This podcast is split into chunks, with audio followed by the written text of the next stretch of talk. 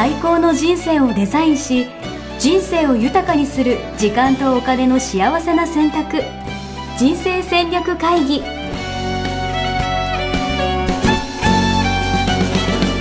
の番組は将来の仕事やお金人生にもやもやと不安を抱えている皆さんに元資産運用のプロキャリアとお金の戦略を同時に考える人生デザインコンサルタントの高頃もさあやが過去5年間延べ1700人の人生を望む形で豊かにしてきたメソッドを時間とお金の選択という切り口からお伝えしてまいります。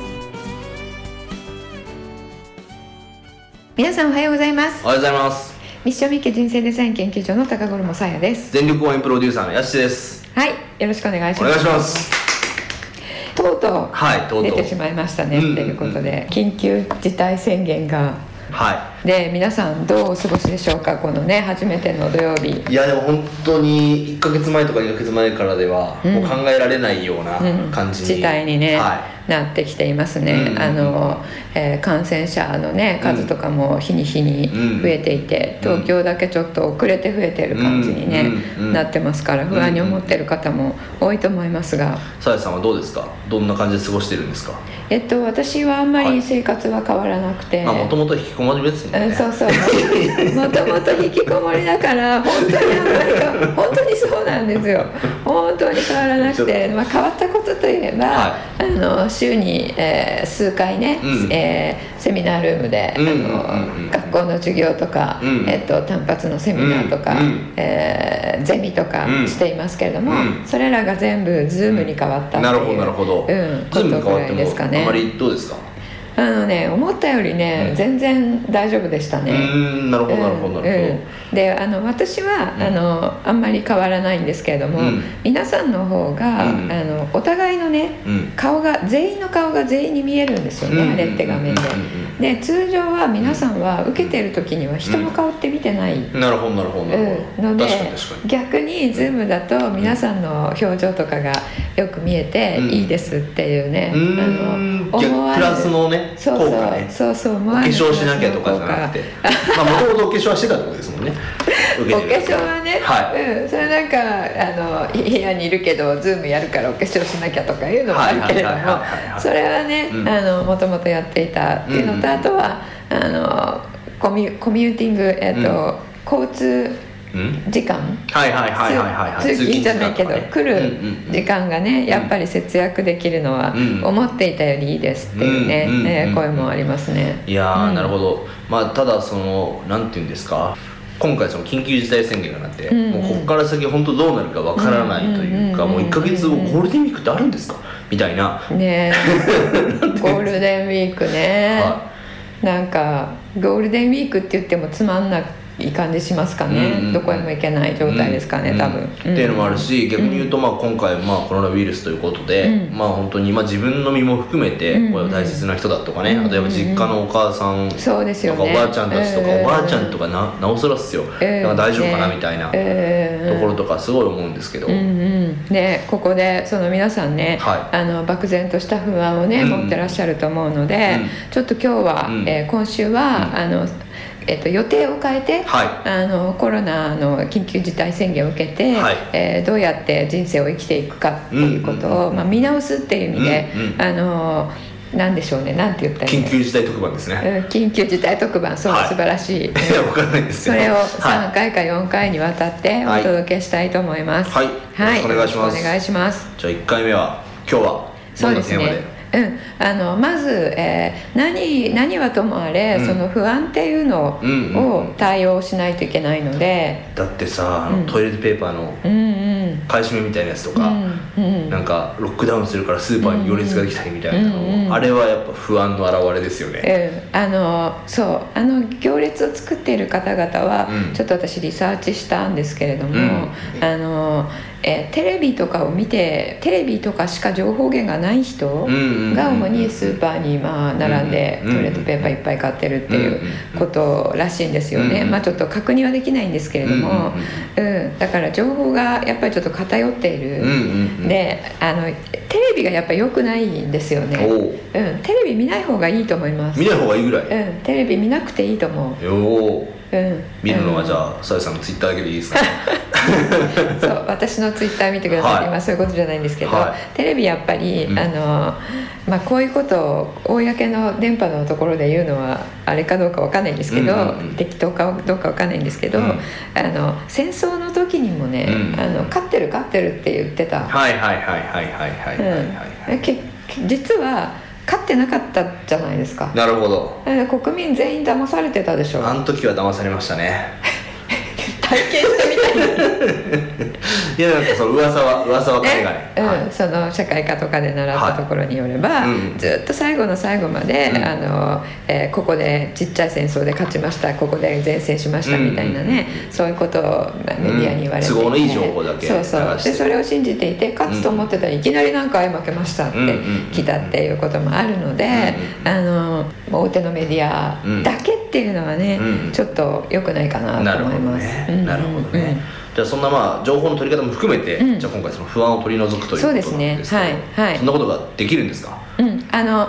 まず1個目は、うん。えーそのテレビあんまり見ないっうん。ていうことですね、うんであとあのいろいろ情報が錯綜しているので、うん。えー情報を取る時間を決めるっていうことをしたらいいと思います、なるほうん。どやっぱり不安だとあの情報を取りたくなっちゃうんですよ、わ、かるうん、もうずっと取り続けたくなっちゃう,、今どうなってんのかなみたいなあそうそうそう感じで。そう。そう。そう今どうなってるのがわからないから不安だっていうふうに思い込むんですよね、なので、えーずっと見ちゃう。で、うん。仕事あのテレワークとかでね、うん誰も見てないので、仕事しようと思ってもちょっとこれいや みんなそうじゃない？テレワークの人さ俺絶対思うんですけど、うんみんなネットサーフィンしてると思いますよ。ですよね そう。でねちょっとあの慣れてないのもあってね、うん。一人でやるっていうのは、うんうんうん。であとお子さんとかいるとね、うんうんうん。あのこう来たりしてねっていうことで、あのちょっとついでに見ちゃおうかなって、うんうんうん。で3分見ようと思ってるけど、ん。見始めちゃったら20分30分経ってたってね。めっちゃわかる。うん。でどんどん来るから はいあれってね。うん。なので、えっと、まず、えっと、朝一と寝る前はやめた方がいいです、えー、見るのマジ？普通なんか朝起きてうん。ニュースチェックしてみでしたょいな。でしょ、はい。い、つもはそれで会社に行くと思うんですけど、はいはい今こういうことが世の中で起こってるなってチェックして、うんうんうん。じゃあ今日の自分はどうしようって決めるっていう、うんうんそれもうねそういう時代じゃない。そういう時代じゃない、緊急事態宣言下ではなるほど。それしない。なるほど。なぜならばあの寝起きってすごく、あの変性状態になっているので、うんうんえっと、す催眠術かかっている状態みたいな感じ、寝起きでぼーっとしてる時って、あそ入ってきた情報ってダイレクトにうん。潜在意識に入っちゃうんですよ、なるほどね、うん。で夜寝る前も同じです、はいはいはい。夜寝る前にそのカーって見開いて、うん。その情報を取っていると、うんうんうんまず寝つきが悪くなる、うんうんであとはその不安のまま寝るので、えっと、眠りが浅くなるんです。わかる。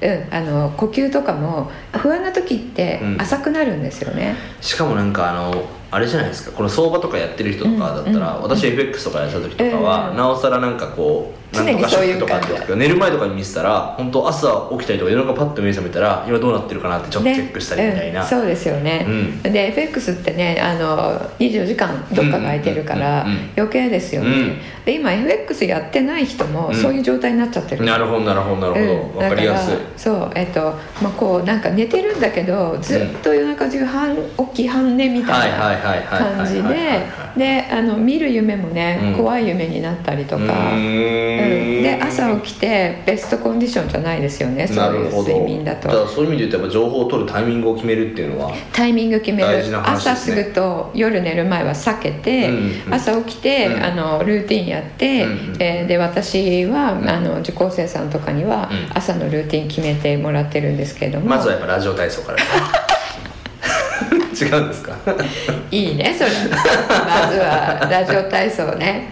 第二がいいよ。ね 第二がいいですね。第二がいいね。あの楽しさから言ったらね。はい第二から始めていただいて、うん、ではい。あと私おすすめしているのは、はい。あの今日の、えースケジュールをまず確認をして、うん。社会情勢じゃなくて、うん。自分の今日のスケジュールを確認して、うん。まあ、テレワークだったら、うん。えっと前の日にうん。明日何時から何時までは何をするって決めといた方がいいですね、会社にいるとミーティングとか入ってると思うんですけども、あの家にいるとそういうものもなくなっちゃって、ずるずるとなってしまうと思うので、うんまあ、その決めてもその通りにいかないかもしれないんだけど、うん。決めることが大事。なるほどなるほど。なで朝前の日に決めたスケジュールをチェックして。チェックして、で感謝をします。感謝。うんその今日起こったことを、うん。まあ、夜も感謝してもらいたいんですけど、えー夜に今が夜だったとしたら、うんうん今日の夜にどういう感謝をしたいかうんうん。っていうのを決めて、うん朝感謝しちゃいます、うんうん。うんまあ、先取り感謝っていうんですけども。なるほど。うん。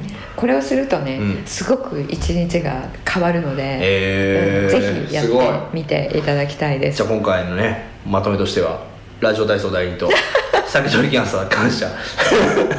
そうですね。まとめじゃなはい。ステップ1まずステップ1まだステップ1なんですね。なるほど。ステップ1、はい、うん、であのじゃあ今日誰誰とかさんと Zoom で会議しますって言ったら、うん。あの会議が生産、うん。とても生産性高く、うん。あのみんなの合意がまとまりました、うん。でありがとうございますみたいな感じで3つぐらい書く、うんうんうんうん。でご飯食べて、うん。であの、えー準備をして、うん。であのメリハリをつけるためにうん。一回ね、うん。えー、と会社に行くみたいな格好をして家を出る。え家を出る。出るの？うん、でぐるって回ってはい。帰ってくる、お散歩ってことですか、うん。そうそう。お散歩朝のいつも会社にへー。行く時間に、おう。うん、家を出ておぐるって回っておあの家を開ける時はあの「おはようございます」って言ってなるほど。一回出社するんですね。そうそうそう、はいはいはい。で気持ちを切り替えて、うん。でちゃんと自分の,、あの仕事デスクうん。をちゃんと準備をする、うんうん。準備をして、うん。あの今とかうん。じゃなくて、うん。あのない方は、えーリビングの隅っこのうん。コーナーとかでもいいんですよね、うんうん。コーナーにあの仕事コーナーとカフェコーナーを作る、なるほど。うんで、えっと、真ん中うん。にストレッチコーナーとか作って、仕事えーまあね50分で、うん。あの一区切りしてうん。休憩するっていうのが一番生産性高いって言われてるので、50分やったらうん。カフェコーナーで、うん。あのカフェゆったりするとか、うん。なんかストレッチする。いうん。でそれをこうメリハリつけてやる、でご飯の時はご飯ですみたいな。面白。うん。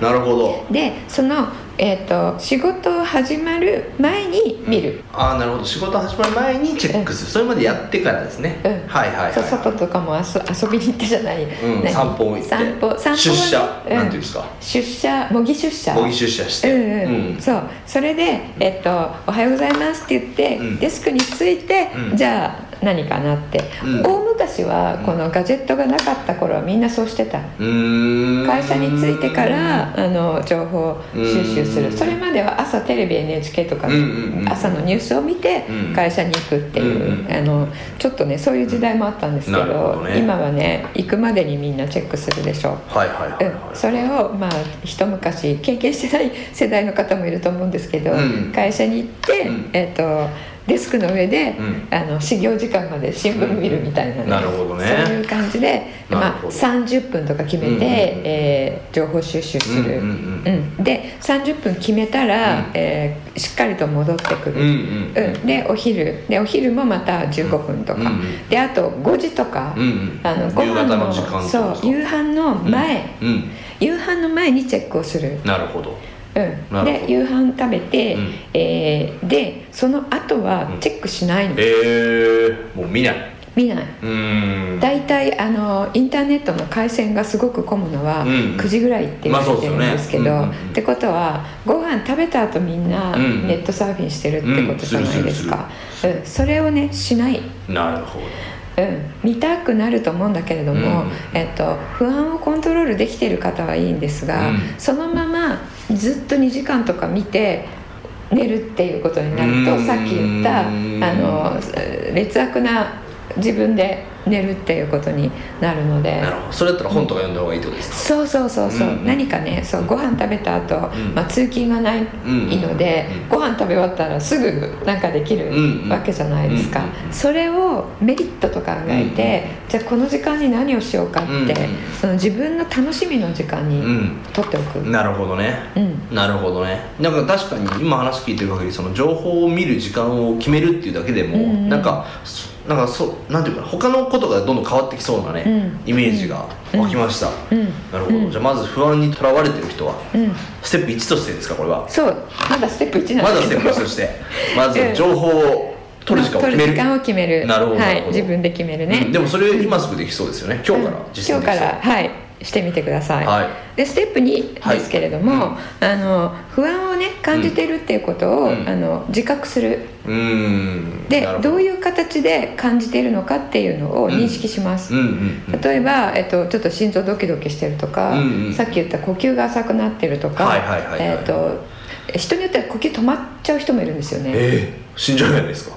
あのね気がつかないうちにこう3秒もないか1秒半とか。へえで息してない。へえなんで分かんない。なるほどなるほど。で見たら私止まってましたっていう人も結構いるんですよ、へうえん。それそういうのでね病気になっちゃうなるほどなるほど。ですよね。短くなる時まあ前やっちゃうなっちゃってるうんそうってことですか？そうそう、はいはいはい。でそういう時には、まあ、呼吸のワークっていうのをやるといいんですけれども、うんまあ、それよりもあの最初はあ呼吸しようと思ってうんうん深呼吸するだけでもいいですよね、でまずその不安になってるっていうことをうん気づく。気づく、うん。うんうん。わさわさしてるとかもそうだし、ちょっとなんかイライラしてるもそうだし、うんうんうんあなんか私って不安を感じたらうん。こうなるんだっていうのを自覚をする、うんうんうんそうすると次にそうなった時に気づくんですよ、うんうんうんうん。それを知っているとね、うんうんそしたら気づくと対応ができるんですよね、うんうん今みたいに、えー呼吸しようとか、うんうん。えー、とちょっとなんか飲もうとか、うんうんうんうん。あの対応できるので、どういうふうに不安を感じるかっていうのを見る、うん。うん、でステップ3、はい。ステップ3は、えー、とその恐れと不安、それでも消えない場合、うん。えー、とそれを消すワークっていうのを今日はちょっとご紹介したいと思います。おおいいですね。うん。ラジオ体操の話じゃなかったんですね恐れって消せるんですか？恐れ消せます。不安も消せるんですか？うんうん、恐れも不安も消せます。なるほど、うん。それが聞きたかった。はい、これね、あの、えー学校に入っていただいた方に、えーしかお伝えしていないことなんですけど、うん。こういう時期なので、うん。皆さんにお伝えしたいと思います。ありがとうございます。はい。で、えっと、どうするかっていうと、はい。まあ、恐れと不安どこから生まれるかっていうところから、はい。あのお話ちょっとしたいと思うんですけど、はい。これ私たちは自分で作ってるお化けに対して恐れています、ほう。ん、う。ほ自分でお化けを作ってうん。それを恐れている、ううん。でそのお化けっていうのは、うん。真実よりとってもうん。怖いお化けになっている、うんでそれの正体が分かったら、うん。あなんだ別にそんなに恐れることなかったわって思うんですよ、うんうんうんうんでもそれとか不安って何であってもうん。それなんですね、うーん。過剰になんか反応してるとかそういう話なんですか、えっと、自分で作っちゃう。うんうんうんうん。その恐れている対象物を。お化けをお化けを。なるほどなるほどなるほど。うんうん。えっと、前私が、えっと、対応した方の中で、うん。一番大きい恐れを持っていた方は、うん。その方の恐れっていうのが、うん。あのえ明日からニューヨークに出張ですと。はいはいはい。うん、で出張に行って、まあ、うん。こうこうこういうことをやっていきますっていう、出張のちっちゃいミッションがあっていくわけですね、うん。役割が。うんえーでそれを、ん。えー、と自分はちょっとでやりこなせないかもしれない、っていう不安がありましたと、ちょっと自信がないと、でそれが、うん。ああどうしようどうしようって思ってるうちに、うん。えっと、前の晩にはどういうふうに思っていたかというと、うん。自分が失敗することで会社に迷惑を、えーかけてしまう、これは自分は、うん。あのいいちゃいけないんだっていうので、はいあのえーね、ちょっと鬱っぽくなっえー、ちゃうと確かに確かに。うん、で実際にはうん。自分がうん。ちょっとし商談とかうん。失敗しても、うん。会社にそんなに多大なる迷惑はかけないうん。わけですよ。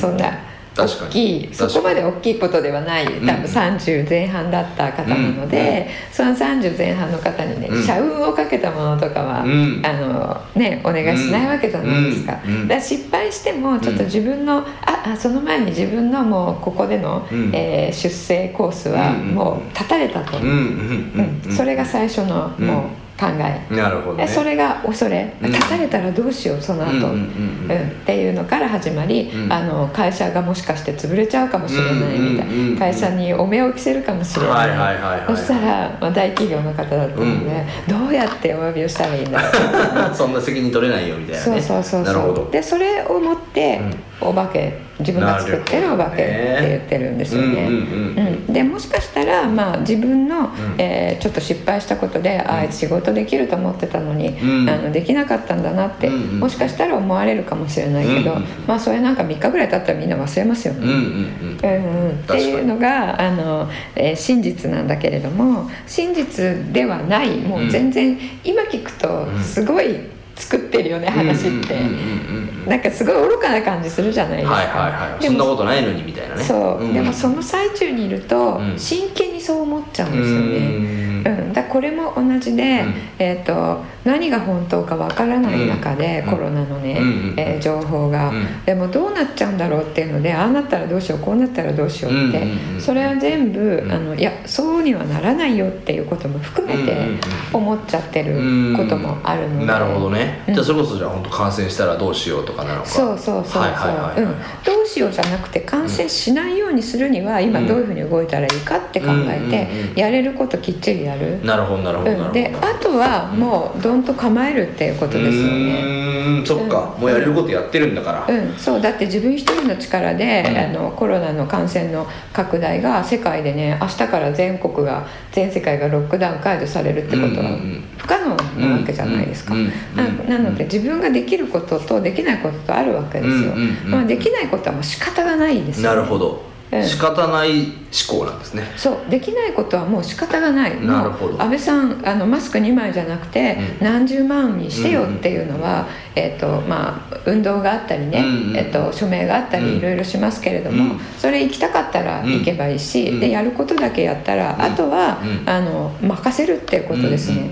なるほど、うん。そっか。コントロールできるものとできないものがありますもんね、うんうんうん、そう。であとねストレス、うんうんうん。ストレスですけど、うん。ストレスって出来事がストレスを持ってくるんじゃなくて、出来事に対する自分の反応がストレスを生むんですよ。なるほど、うん。そのじゃあその不安とかを恐れをすごいたくさん抱えてるとうん。それがストレスになるみたいな。そうそう、でこのコロナ禍でも、うん。えー楽しく、ん。あの自粛人生を、うん。家族とね、うん。逆に楽しんでる人とかもいるわけですよね、うん。うん。でそれが反応なわけですよ、うん。うん。うん。で一方で今みたいにあこうなったらどうしようああなったらどうしようっていうふうに不安に苛まれてる人もいる、うんってことはその反応の仕方うん。うん。で自分の心とか体にかかるストレスが変わってくるんですよね、うんうんうん反応選べるので自分で、うんそうなっちゃったままじゃなくて、うん。あなっちゃってるなって言ってこれをこうひっくり返すことができるので,、うんうんでそこで、うん。あのひっくり返すきっかけにしてほしいのが、うん。その恐れとか不安とか自分が作っちゃってるお化けですよっていうことなんですね。なるほどな、うんうんじゃあまずはお化けがいるということをまず知るというところからですね本当に。うん、お化け作ってる、うんうんうん、お化け屋敷って怖いじゃない？やっ怖い。ぱりあれは怖い。けどあの明かりつけたら、うん。あなんか変なおじさんがこれ 白いのかぶってるだけとか、うんネズミ小僧のあれかぶってるだけとか、うんあの浸ってきたのこんにゃくだったとか、うんうんあ見えたらピタってきても確かに。怖くないでしょ？確かに確かに。え見るっていうこと大事なんですよね、うんうんうん真実を。なるほど。なうんうん。はい、でえっ、と最後にそのワークですね、うん。ワーク、えっとコロナがもたらした、うん。えーメリットコロナがもたらしたメリット、うん。試練っていうのは必ず支援とセットって確かうん、言ってますよね、うんうんでこれ地球規模と,、うん。えっと社会規模と、うん。えー自分規模、うんうんうんで規模がたくさんあるので、うんそれぞれの規模で、うんえっとコロナがもたらしたメリットを考える、なるほど。まあそういう意味で言うとねなんかコロナのおかげうん。ですごい、何環境問題がちょっと良くなったそうそみたいうなね。そうそうそうそう、うん。ニュースがあったりみたいな、うん、あのうん。ベネチアの水がすごい綺麗になったとか、はいはいはい。あのえっ、と中国のねね PM2.5 えーみたいなやつが。うん。あれがもうすごいクリアになったうんうんうん。映像とかも出てますよね、うんうんうんであと地球の振動がね止まった、へえ止まったっていうか低くなった、あのバスとか自動車とかの機会がないので地球自体がこう振動してたのがすごい小さくなったんですって、うんうんうん。地球のためにとてもなっている、っていうことですよね。であの社会規模では、うんうん。あのどういうことが考えられますか？なんだろう。満員電車が軽減されているとかそういうそれもありますね。うんあとはなんだろう。社会規模でいうと。うん。何ですか？皆さん。なんか人々がより、あのつながりを大切にするようになったりしてませうんんか、確かに確かに確かに、うん、あと当たり前に得られたこと得られていたことあの、えーすぐに病院に行ってすぐに認め、み見てもらえていたこととかあの普通に会社に行って帰りにあの飲みに行けることとかえーどっか行ったらすぐ食べ物があるとか、トイレットペーパーうん。行ったらすぐに手に入るとか,、うん、そういうことがね、うんあの当たり前だったことがうん。当たり前じゃないんだなっていう、で欠落感を体験すると、うん。それの価値が分かるんですよね、病気になって初めて健康の価値って分かるじゃないですか、うんそういう形で、うん。あの足りないとか今ちょっと不便を強いられているっていうことで、うん。それらを当たり前と思っていたことに、うん。あの価値を感じて感謝ができるっていう。そうするとあの、えーこの自分の心の在り方っていうのが、えーもう恐れと不安ではなくて、うん。その、えー知人隣人に対して友人に対する、うん。あの思いやりとか、うんうんうん。えーそういったものが心の中にうん。芽生えてくるっていうんですかね。うんうんうんうん。うん。社会的にはそういうあのうん。メリットがうん。私はあるかなと思っています。うん。いいですね。で皆さんもちょっと考えてみていただきたいんですけども、うん。で SNS とかもね、うん。あの見なくていいんですが、うん。えー、と見る場合には、うん。そういうところをないかなって探してみると、ん。すごくねあのそういうものが脳のラスの働きで飛び込んでくる。いやマジでそれ分かります。あの本当人によって発信している内容の癖がありますよね、本当にやばいやばい言ってる方に目いってる人と、うん。なこんなチャンスがあるよねみたいな感じでやってる人とで、うん。本当なんか見てる世界が違うんだなっていうのは、SNS を通じてみるとよく分かるっていうのはすごいあるな、そうです。そうです。でなんかねあの海外では、うん。えっと、ベランダに出て、うん。あの音楽家の人がやったりとか。であと、えー看護師さんが家を出る時に、うん。地域のあの近くの人たちが外に出てうんうん「頑張れ」って応援したりとかあのこの間はニューヨークでサイレン鳴らして、えー、と医療関係者を称えるっていうね、うんあの消防車がサインわーって鳴らして称えるとか、そういうねなんか人々がこう称え合う支え合うっていうのがねうんあのすごく出てきてる感じがうん。するんですよね。なるほどね、うんうんじゃあ個人個人レベル？うんうん個人レベルではどういうメリットがあるでしょうか？個人レベルですか、うん。そうだな。時間ができる。うんうん、今まで取れなかった時間できるっていうのね、うん。すごくありますよね、うん。これをどう使うかっていうので,、ね。うん、コロナ終わった後のちょっと人生変わるかなっなるほどなるほどて気がしますよねうんうん。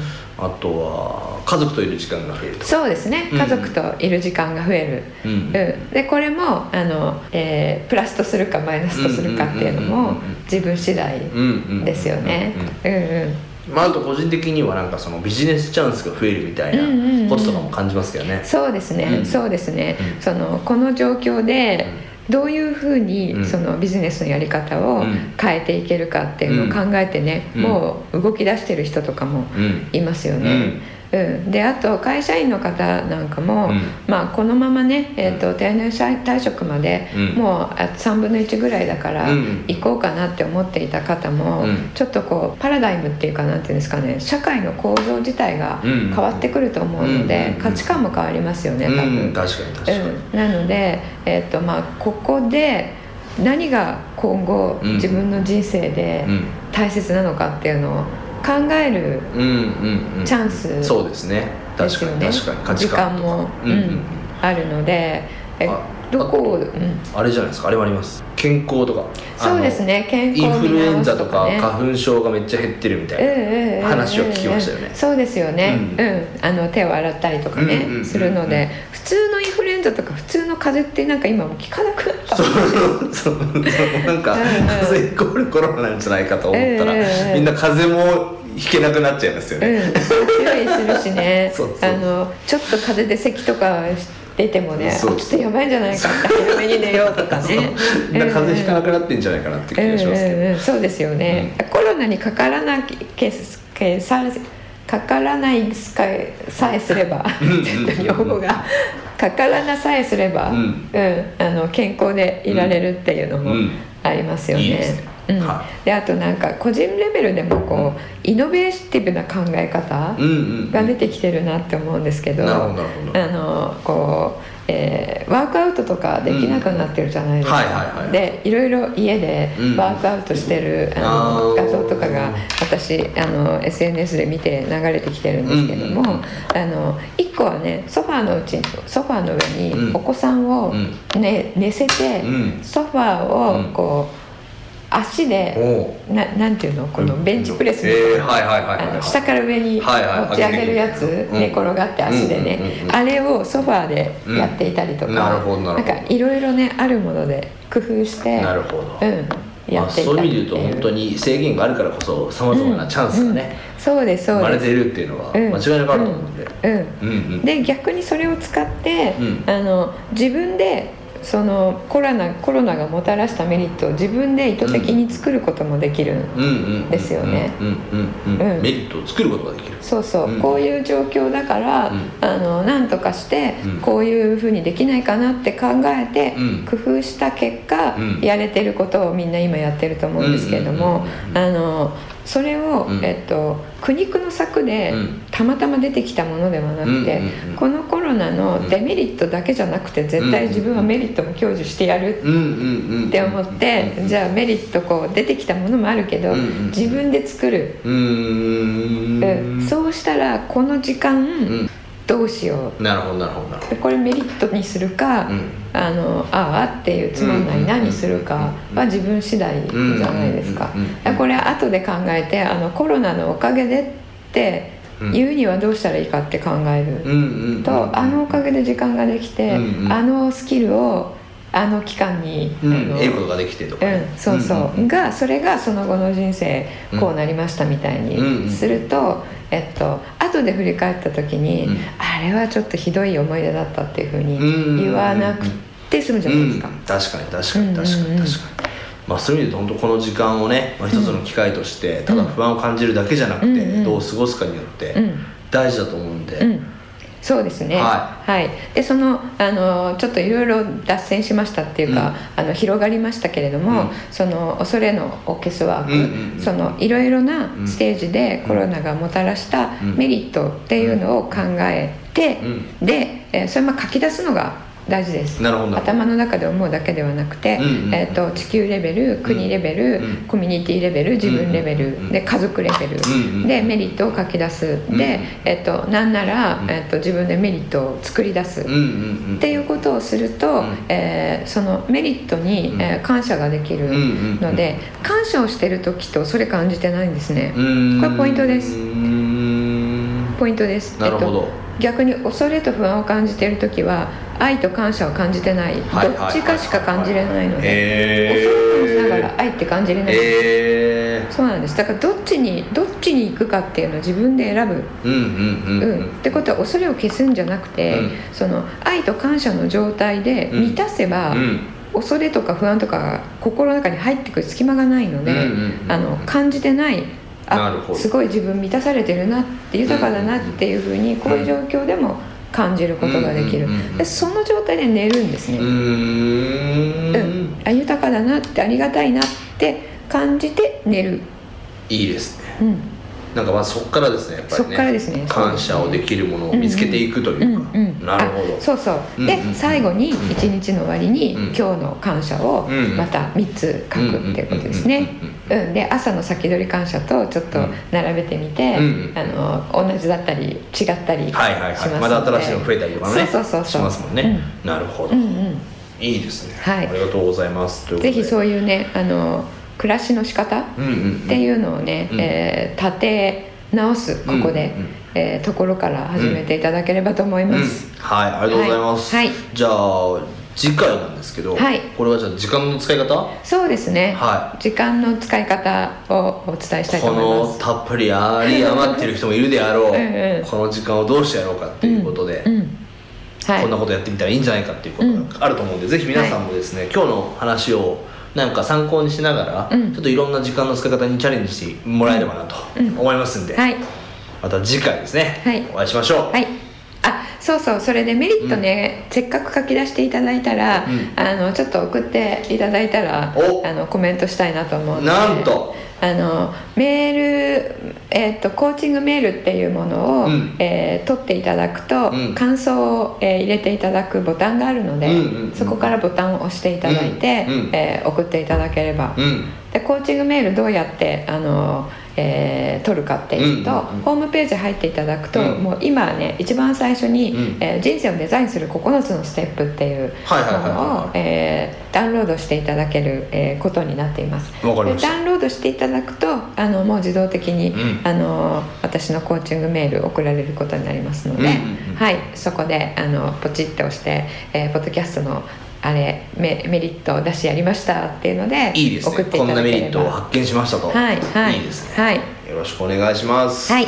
それではまた次回ですかね。そうですね、はい、皆さんぜひあのコロナにこう脳殺されないように。脳殺 脳殺ね。言葉の使いは方おかしかったですかね、コロナと不安にあの押し潰されないように、はい。ぜひコントロール持ってあのゆ豊かさを感じつつ、穏やかに、えーお過ごしいただければと思います。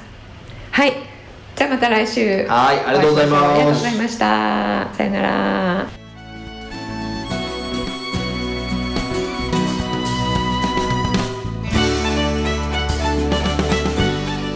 ホームページではキャリア形成と資産形成を同時に考える人生デザインに役に立つ情報をほぼ毎日アップしていますぜひチェックしてくださいね。